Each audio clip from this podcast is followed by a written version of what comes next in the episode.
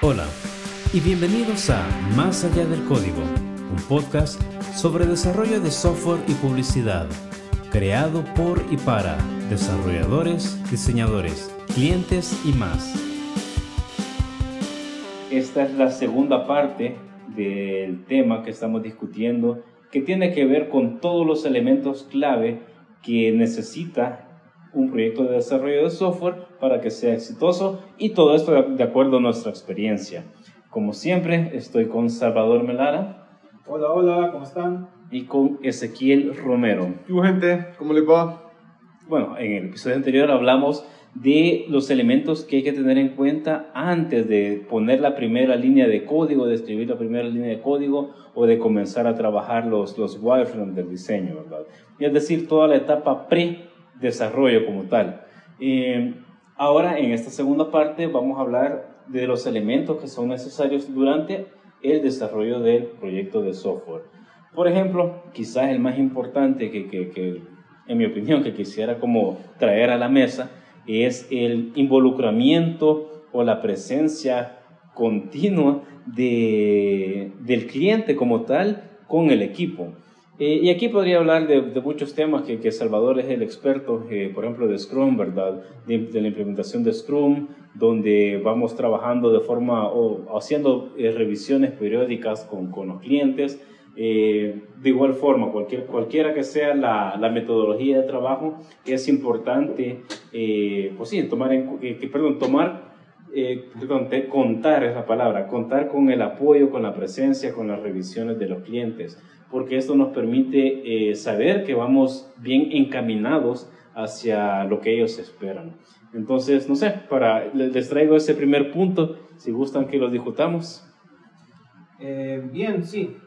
Yo siento que acá, pues, eh, aportaría bastante, más que todo mi experiencia, con implementar una metodología de trabajo en esta fase del desarrollo del proyecto cuando ya definimos cómo iniciar el proyecto y todo lo que va, todas las herramientas que vamos a usar, cuando ya se ve qué equipo va a conformar eh, todo este proyecto, ahí es donde vamos a empezar a ver qué metodología usar. Podemos tener una metodología Scrum, podemos tener una metodología Waterfall, eh, podemos utilizar una metodología Lean. Hay muchas metodologías de trabajo que podríamos usar todo dependiendo cómo se desea trabajar este proyecto. Todo esto se le presenta al cliente también. Acá, pues, ya hablando de mi experiencia, pues siempre hemos estado usando un poco de Scrum con un poco de Waterfall y como lo habíamos mencionado Roberto, tropicalizar el Scrum, ya que hay algunos eh, proyectos que no se puede realizar de esta forma como quisiéramos, pero más que todo tocando materia como Scrum, es donde nosotros como project managers, pues en un proyecto de verdad, pues tenemos que eh, ver que esta metodología de trabajo se cumpla, que los sprints se cumplan también, que tengamos nuestras eh, retrospectivas, que tengamos nuestros dailies, que tengamos sesión de grooming, toda planeación, todo lo que conlleve la metodología Scrum pero las famosas ceremonias. Sí, las ceremonias que tenemos eh, en esta metodología. Pero hablando de la experiencia de cómo se tendría que implementar, pues es más que todo tener la comunicación, si vamos a usar Scrum con el, eh, con el Product Owner y tener esa facilidad de comunicar pues todo lo que está pasando en el proyecto. Más que todo las fechas que, que vamos a tener, pero sabemos que hay muchas cosas que pueden fallar en esta fase del desarrollo que, que vamos a tener en sí. Y eso es lo que tenemos que, que, verificar, ya hablando así en experiencia en algún proyecto que, un proyecto que tuvimos, que no lo voy a mencionar el nombre en sí, pero, pero sí en donde... Llamémosle Proyecto Ninja. Ajá, Proyecto Ninja, en donde implementamos Scrum, pero después frenamos bruscamente y ya no usamos la metodología Scrum. Seguimos trabajando normalmente como lo veníamos haciendo. Eso es importante que los project managers que nos escuchan, los Scrum Masters también, de que si van a usar esta metodología de trabajo, tienen que seguirla como, como debe de ser. Em, por eso es que toda esta metodología entra en el Agile Manifesto, donde tenemos que seguir todas las reglas. Yo sé que puede sonar muy tedioso, pero si de verdad queremos cumplir con esta metodología, tenemos que seguirla al pie de la letra. Entonces, eh, acá en esta fase de donde estamos en, en, este, en esta parte del... Durante. Durante el proyecto. También no sé cómo, cómo has sentido vos, Ezequiel, que en los proyectos, porque vos has tenido más proyectos que yo, eh, ¿cómo sentís vos que, que, se ha involucrado el equipo, que se ha involucrado el cliente? Eh, no sé, con los project managers que has tenido la oportunidad de trabajar también. No sé. Sí, yo, yo, yo creo que es vital, justo lo que comentaba, ¿verdad? Del, del involucramiento que en un primer punto prácticamente el cliente tiene y es con, con, con, con, el Project Manager. Como hablábamos en el episodio anterior, el Project Manager viene a jugar como el medium entre el cliente y entre todo el equipo de desarrollo, que tiene que ser súper importante porque aquí vamos dejando claro desde un principio cómo se van a hacer las cosas, nosotros vamos diciéndole al cliente qué es lo mejor. ¿Por qué? Porque nosotros también nos tomamos el, y es que hay algo que también a veces el cliente muchas veces, bueno, y lastimosamente, pues, aunque a veces es normal, el cliente viene un poco sesgado, porque creo que todos cuando tenemos una idea pensamos que es la mejor idea del mundo, ¿verdad? Y es como, aquí se me una iluminación astral que tuve y cuando en realidad em, hay un montón de ideas que pueden llegar a ser incluso un poco similares, pero porque pues sabemos tantas personas en este universo, en este mundo, de que es imposible que a veces hay algo, hay algo tan, tan, pero tan único que solo Puro y único. entonces, aquí es donde entra nuestro trabajo y más que todo es en las, en las, primeras etapas, en donde el cliente es como, sí, tu idea está súper buena, pero veamos si esa idea se aplica primero al, al, lugar, o sea, primero al, al, contexto en el que nos encontramos. ¿Y cómo vamos a encontrar eso? Claro, con la parte de la investigación, con la parte de los análisis, y ahí ya donde entra un poco más el juego de, de, que, eh, claro, el proyecto siempre está como manejando toda la situación, pero aquí ya entra, poco a poco va entrando el equipo con el proceso, ¿verdad? Con cada etapa, que claro, debe ser súper importante que el cliente esté inmerso en ella porque es el cliente, quiera o no, pues al final el cliente es el, del presupuesto, el cliente es el de la idea, entonces siempre, aunque el equipo, nosotros tengamos el, el análisis, aunque tengamos el mapa, que tengamos el mapa correcto, a veces, eh, y hay una frase que, que es bien debatible, que es la del cliente siempre tiene la razón, cuando en realidad a veces... A veces no. A veces no, ¿verdad? Y entonces es del, del, el trabajo del equipo hacerle ver, claro, de una forma con data, con profesional, ¿verdad? Decirle, mire, esto no se ve viable por esto, esto, esto y esto. Y es bien importante que el, el, cliente no es como, vaya, regrese dentro de un mes cuando ya tengamos todo desarrollado, ¿verdad? Entonces es bien importante que el cliente se mantenga inmerso en cada uno de los procesos porque es el cliente quien también va a ir validando.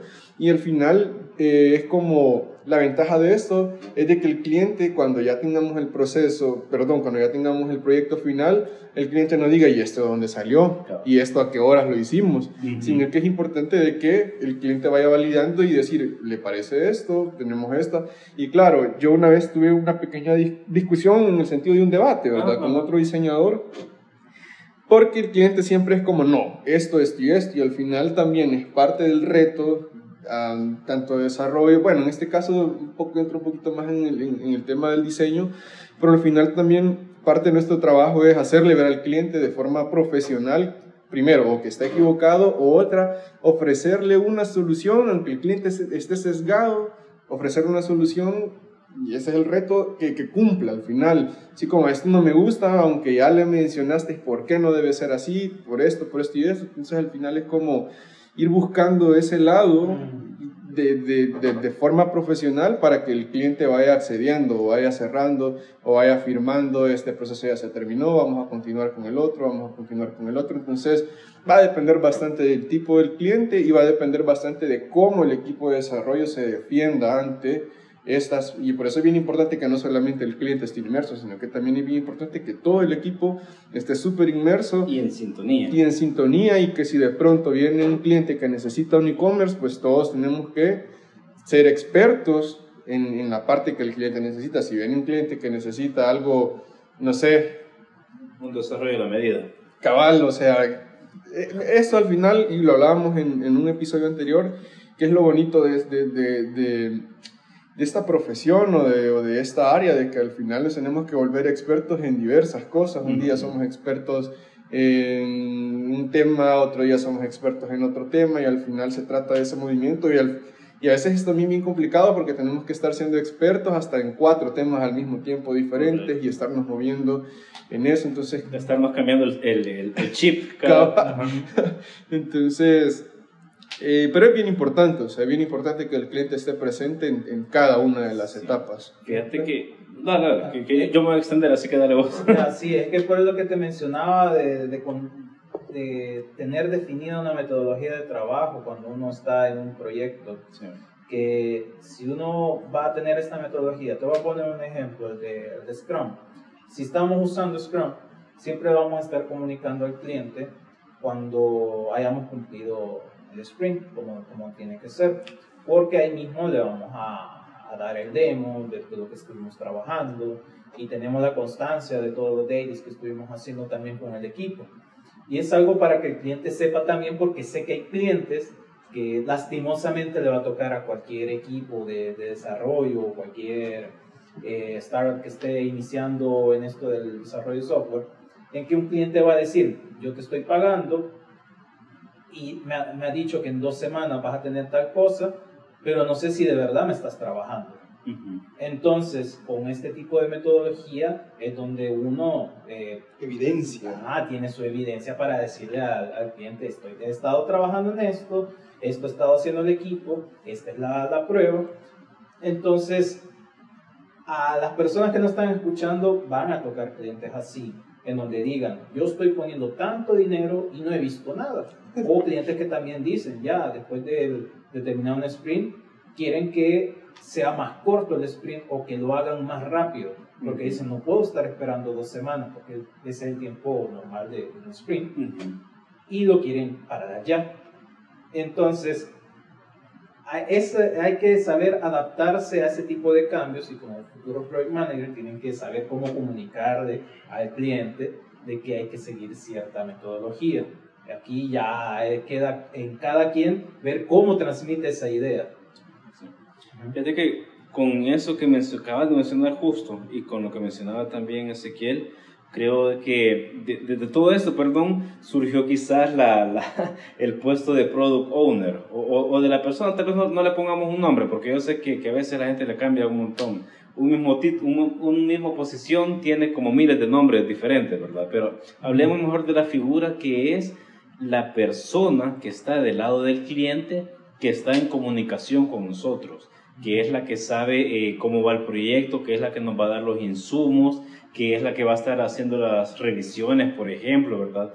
Porque eh, digamos que, pongamos otro ejemplo, ya, pusimos el ejemplo de la venta de figuras de coco, pongamos el ejemplo de una venta de pupusas, por ejemplo, de comida, ¿verdad?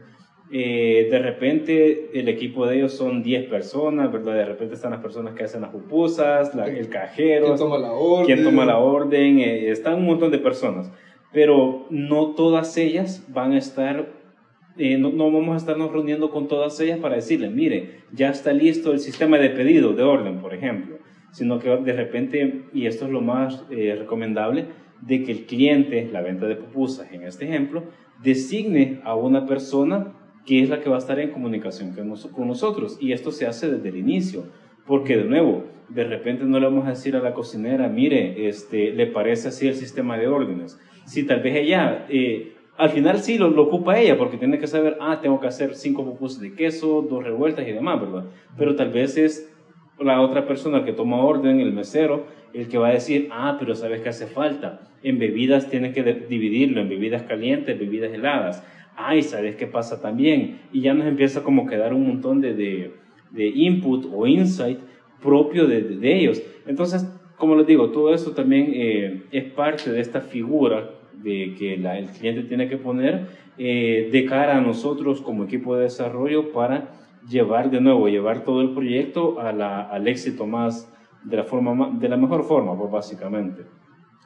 Eh, otra cosa, eh, u, otro ejemplo que yo quería poner hace ratitos cuando estábamos hablando del involucramiento de, de, los clientes con nosotros, es de otro proyecto que también no le voy a poner nombre, le vamos a decir proyecto Samurai, le vamos a poner a este. este y es de que en este proyecto hay dos tipos de usuarios. Eh, están los usuarios naturales o personas naturales y también están las empresas o personas jurídicas. Entonces estábamos en una etapa bien temprana del desarrollo donde estábamos enfocándonos nada más en la parte de las personas naturales. y vino el cliente, ¿verdad? Que se había desconectado por, un, por, bastante tiempo y se puso a revisar y a hacer pruebas y todo. Entonces se registró como persona natural y todo y de repente nos dice, mira, pero no puedo crear sucursales, nos dice, no le puedo poner las la, ubicaciones de mis sucursales. Y es porque, como les digo, pues eh, la persona se había desconectado tanto que la persona, él creía de que ya estábamos con, con todo lo de las empresas y todo.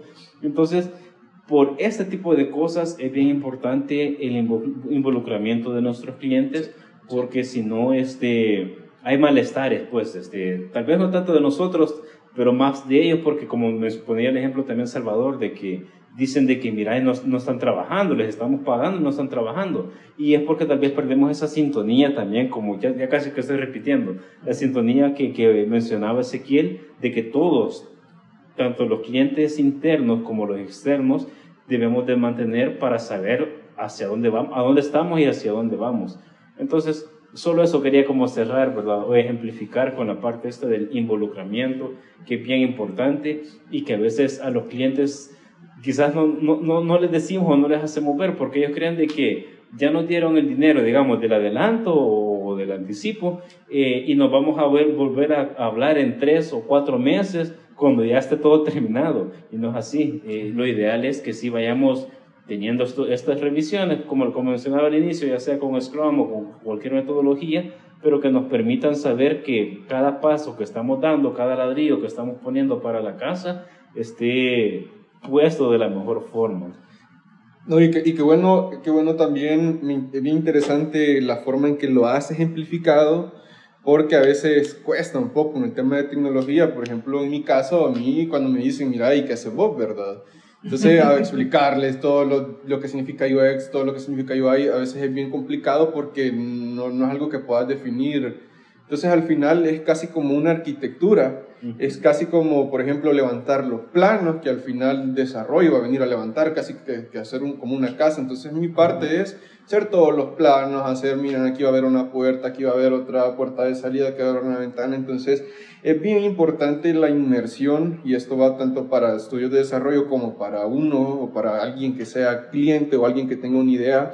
Es bien importante estar bien inmerso porque no es como que vengas, le vas a dar una inversión a un equipo y te vas a regresar dentro de tres meses a ver cómo está la casa y al final es como, ahí, pero aquí, ¿por qué no hay una ventana? ¿Por qué no hay una puerta aquí? Pues sí, pero como, como, pues menos, te acabas de, de, desaparecer, venís y, no es culpa, ¿verdad? Al final bueno, nosotros incluso hemos, hemos comenzado a identificar patrones que nos hacen levantar red flags cuando vemos comportamientos así en nuestros clientes. Entonces es como, cuando vemos un comportamiento raro es como, ah, la puya, ojalá que no vaya a pasar porque es como una red flag que ya nos que ya, ya es un comportamiento pues que venimos a ver repetitivo, entonces es bien importante que uno como cliente, si uno está, quiere desarrollar una idea, esté dispuesto a, ponerse inmerso, a tener reuniones semanales, que es lo más ideal, sino, o sea, revisiones, pruebas y todo, porque es una idea que, claro, si tú como dueño no estás inmerso,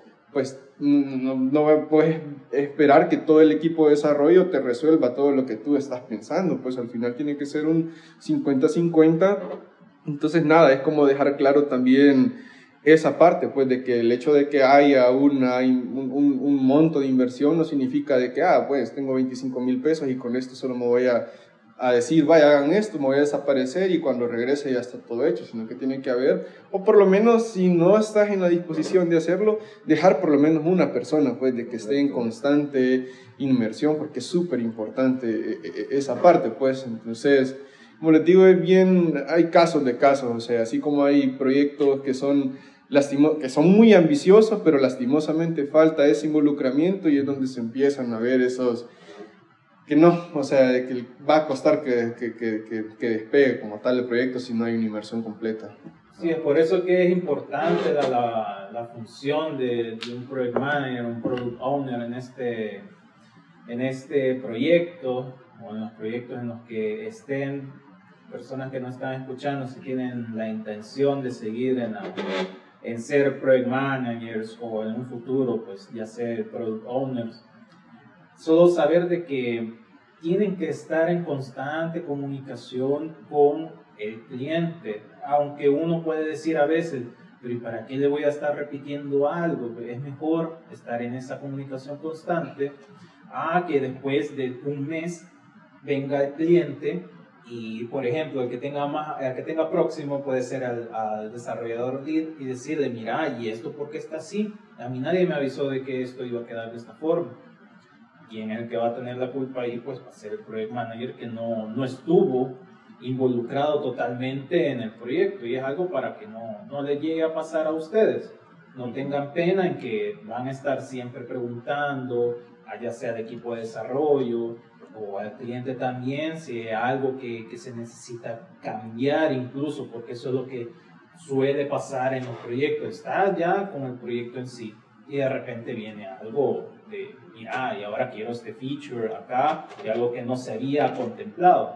Nosotros como Project Manager tenemos que estar listos ante los cambios o todo lo que se tenga que volver a plantear dentro del proyecto, cómo abordarlo y también poderlo discutir con el equipo de desarrollo. No tanto el equipo de desarrollo, sino que con todo el equipo que estés trabajando, para poder saber cómo afrontar esos cambios, porque eso es algo también importante cuando estás a la mitad del proyecto. Hay un cambio acá que tenemos que hacer, ¿cómo lo vamos a enfrentar? Sí, y justamente ya, ya, ya tocaste otro tema que yo quería traer a la mesa, y, pero antes de llegar a ese, perdón, este, otra cosa importante, ya que estamos hablando de cambios, del involucramiento también del cliente, es porque el cliente siempre, siempre, siempre va a ver ya un avance y va a decir, mira, y no le podríamos poner un botoncito más por acá. O, mira, y no crees que podríamos agregar un campo más en este formulario, por ejemplo, ¿verdad? Es que también quiero pedir el DUI, por ejemplo, o la edad, la fecha de nacimiento, no sé. Y tal vez, eh, y es lo mismo lo que les mencionaba en el episodio, en, la parte 1 de este mismo episodio, perdón, de que eh, por mucho que lo plasmemos en papel, que Ezequiel lo deje ya en wireframe, en diseño final, ¿verdad? Por mucho que ya quede todo eso, siempre va a haber algún cambiecito. Eh, y es, esa es la importancia pues, de que el, el, el, cliente esté involucrado, porque si lo viene a ver seis meses después, no va a ser, mira, podemos cambiar un, un botoncito, va a decir, mira, quiero poner una página nueva, las fotos cambiarlas, los botones tienen que ser más grandes, no me gusta esto, y ya se hace el, el gran listado de, de Santa Claus. Eh, y ahora sí, perdón, para aterrizar en lo que justo mencionaba Salvador, lo de los cambios, creo que también esto es importante en esta etapa durante el desarrollo del proyecto como tal, y es estar, estar listo, como, como dicen los scouts, yo soy scout, así que lo sé, estar listo, o en inglés estar preparado, siempre listo de estar preparado para este tipo de situaciones. Un montón de cosas pueden salir, no mal, pues, pero que nos pueden desviar desde un poquito hasta un giro de 90 grados en, en cualquier proyecto, ¿verdad? Vayámonos a cosas que están fuera de nuestras manos, como sale la competencia antes que ni nos la esperábamos, ¿verdad? Entonces hay que ver cómo, cómo cambiamos un poco la, el, proyecto el proyecto. Se nos va un miembro del equipo del desarrollo, ¿verdad? Un diseñador y ya no se diga cambios que surjan a medio camino ya por decisión del cliente, de que mira, fíjate que esto estaba pensado para escuelas públicas, pero ahora va a estar pensado para colegios privados, por ejemplo. Entonces ya cambiamos un poquito. Mira, fíjate que esto perdón, o algo, algo también que sale de nuestras manos. Mira, antes pedíamos el NIT, pero como ahora ya no se pide NIT, sino que DUI, tenemos que hacer este cambio. Y esos son ejemplos quizás bobos, superficiales, Pero el punto, lo que quiero llegar con, con otra cosa importante a tener en cuenta es el estar preparados y saber cómo actuar ante cualquier situación en este caso. Salvador ya nos ejemplificó un montón, ¿verdad? De que, eh, ¿verdad? Saber guiar, ¿verdad? Saber comunicar. Eh, yo ya dije un par de ejemplos por ahí, no sé, Ezequiel, si tener alguna experiencia o algún consejo con, relacionado a este tema de estar preparados para, para cambios, planes de contingencia. Y, y vámonos hasta el extremo, a veces hasta, hasta mueren los proyectos por, por este tipo de situaciones. Sí, yo, yo creo que aquí va, hay, hay tema para, para ambos lados, digamos, para el cliente y también para, el, para la parte del equipo. Como cliente, saber de que, claro, estás inmerso y todo, cualquier cambio es, es, es cualquier cambio se puede hacer, pero, claro, hay cambios que requieren solo cambiarle el color a un botón, como hay cambios que requieren que si le vas a agregar una parte más al formulario, se te va, por, por, lo mismo de que hay roles, hay diferentes, entonces que por un cambio mínimo se te puede arruinar la lógica que se ha estado trabajando durante una semana. Ahí es donde entra el trabajo del, del project manager en comunicar eso, mire, si se puede hacer, pero esto va a dañar esto, va a dañar esto, va a dañar esto, todo lo que hemos trabajado, impactar en tiempo, se puede hacer, pero ustedes no es el, el ok. Y también como lado de, del equipo, eh, hemos ido aprendiendo, hemos ido desarrollando con tanto proyecto bueno, con proyectos malos, es tener una buena documentación a nivel de desarrollo, tener una buena documentación a nivel de, de diseño, nos va a facilitar a que si tenemos todo un estándar ordenado, los cambios también van a ser, no van a ser tan complicados a nivel de diseño. Si yo tengo un buen, eh, un, un, buen sistema de diseño desarrollado, pues hacer un cambio eh, que, bueno, a veces sabemos que una plataforma puede hacer una de 5 pantallas como puede hacer una plataforma de 200 pantallas, va a ser muy distinto cambiar un botón en 5 pantallas que cambiarlo en 200 pantallas, pero si todos lo tenemos bien documentado, bien enlazado, entonces es como llevar esa documentación bien ordenada. Entonces al final, claro, es estar listo de parte del equipo, em, que muchas veces también el cliente a veces no entiende de que tener documento, o sea, todo un, desarrollo bien documentado también lleva tiempo, pues, y también es parte del desarrollo o de la visión de, del equipo. Por ejemplo, nosotros tratamos de llevar siempre todo bien ordenado por lo mismo, porque ya nos ha pasado con algunos clientes, entonces ya es como, es, ya lo hemos aprendido, entonces es por cualquier cosa, entonces creo que de ambos lados eh, hay, hay diferentes comportamientos, pero, pero aquí todo se puede hacer, pero media vez esté eh, bien claro el, el, cuánto afecta al tiempo, cuánto afecta a veces también en presupuesto, entonces media vez esté claro todo y el cliente dé el ok, pues pero claro, esto es en el, en el, en el, en el mejor de los casos, ¿verdad? Porque a veces hay clientes de que no, por más que uno les explique, es como no, no, no, logran entender, entonces es como, ah, se vuelve un tema un poco que ya de nuestro lado tratar de explicarle con las palabras más claras y sencillas por qué no se puede hacer esto o, o por qué esto nos va a afectar en mucho tiempo. Entonces creo yo que bien, bien importante como tener bien claro como todas estas, como todos estos comportamientos o como todas estas etapas. Esta es la etapa 2 em, de, de, un proyecto, entonces luego le vamos a compartir ya la etapa 3 como cada etapa tiene lo suyo, cada etapa es bien extensa y cada etapa tiene un objetivo y tiene un porqué. Entonces, vamos a comentar luego en el próximo episodio de la tercera etapa, que es ya cuando eh, terminamos o el, el, proyecto, qué es lo que sigue.